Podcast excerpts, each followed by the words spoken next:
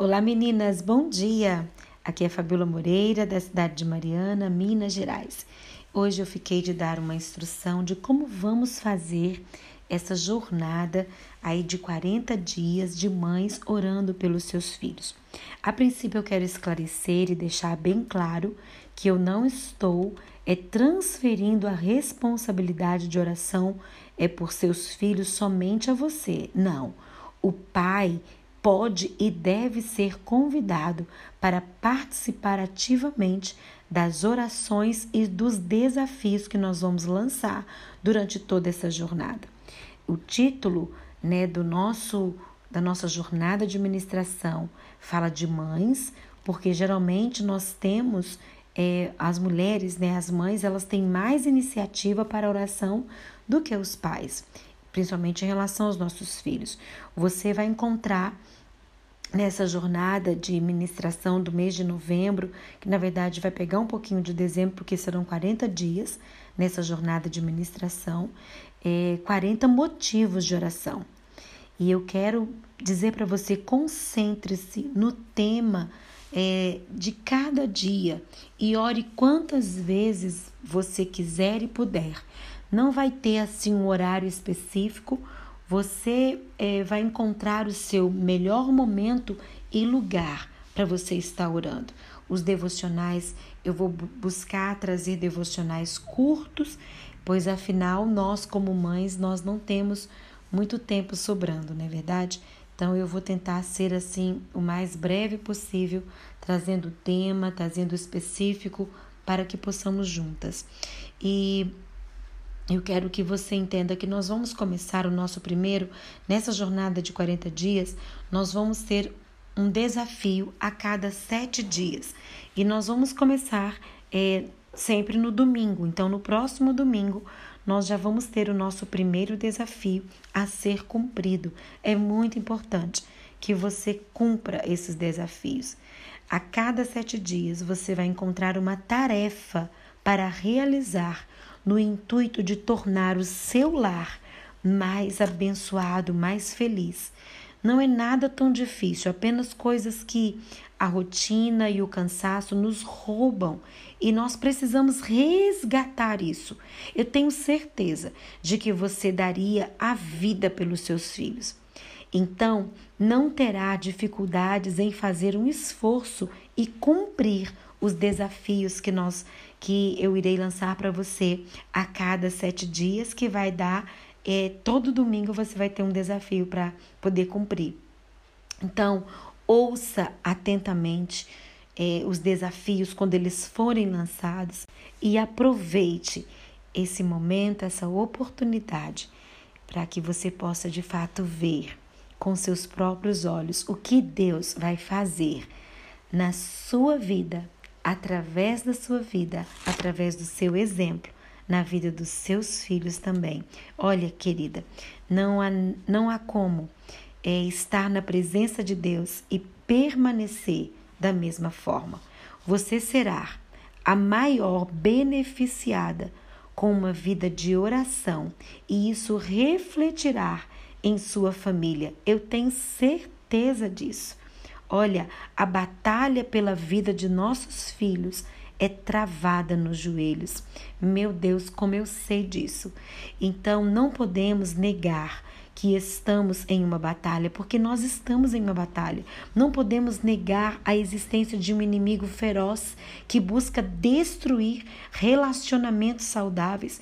E como mulheres de Deus, como mulheres que vão se levantar para guerrear e defender a sua casa como leoas, precisamos nos posicionar, né? E as portas da nossa casa, guardando a nossa família através da oração. E eu pergunto: você está pronta? Vamos batalhar juntas? Olha, a oração silenciosa e fervente da alma é elevar-se-á como incenso ao trono da graça e será aceitável a Deus como se oferecida ao santuário. A todos que assim o busca, Cristo se tornará um auxílio presente em tempo de necessidade. Serão fortes no dia da adversidade. Essa é uma promessa de Deus para a nossa vida no dia de hoje, porque vamos nos levantar como leoas para guerrear pelos nossos filhos. Pois toda mãe é uma leoa, defende a cria com uma força superior né, a quem tem. Nós viramos mães e ganhamos uma força eu tenho certeza que você, como mãe, entraria na frente de um carro para salvar o seu filho. Sim, mãe faz tudo. Ela deixa de respirar se o filho precisa de ar. Mãe é mãe.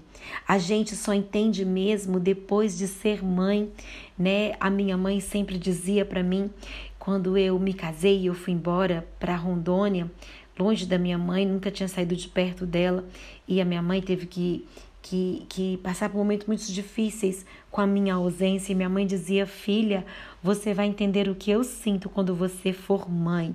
E de fato, quando nós nos tornamos mãe, tudo na nossa vida muda.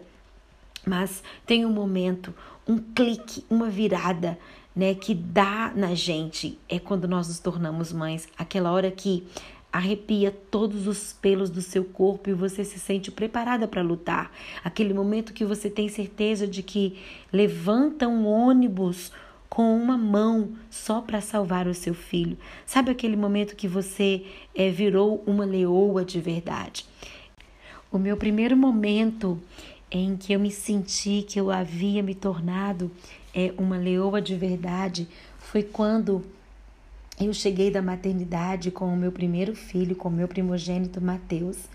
E eu lembro que eu morava em Rondônia, em Porto Velho, Rondônia, longe da minha mãe, sem ninguém para me instruir. Não, naquela época não tinha a tecnologia que tem hoje, o WhatsApp.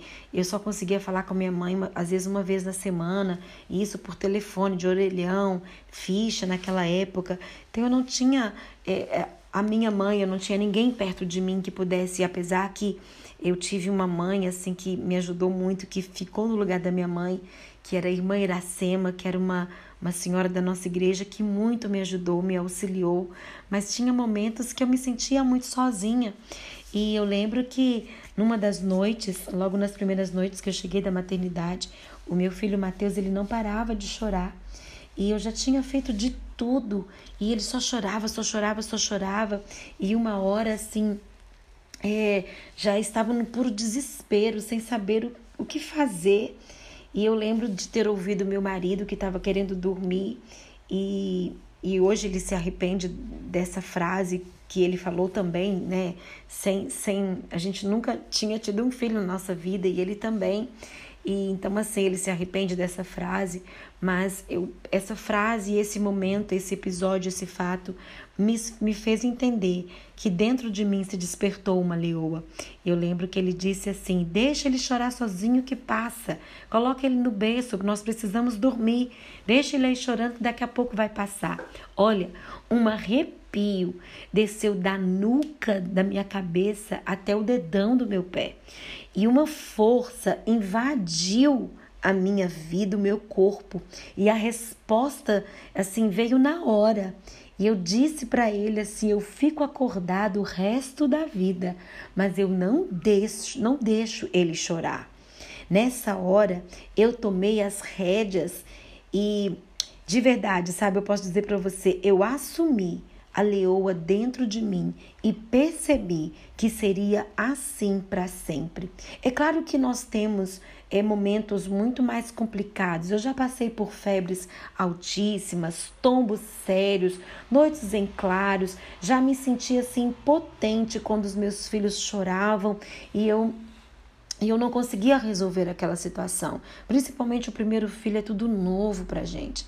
Eu já pedi assim momentos a Deus para para que eu sofresse no lugar, né, do, do meu filho, principalmente o meu filho do meio, que ficou meses e meses à espera de um milagre na Santa Casa de Belo Horizonte. Eu tenho assim cenas e fatos de, de momentos que, de muita dor para mim deu assim chorar, chorar muito, e eu pedi, Senhor, deixa eu no lugar do meu filho.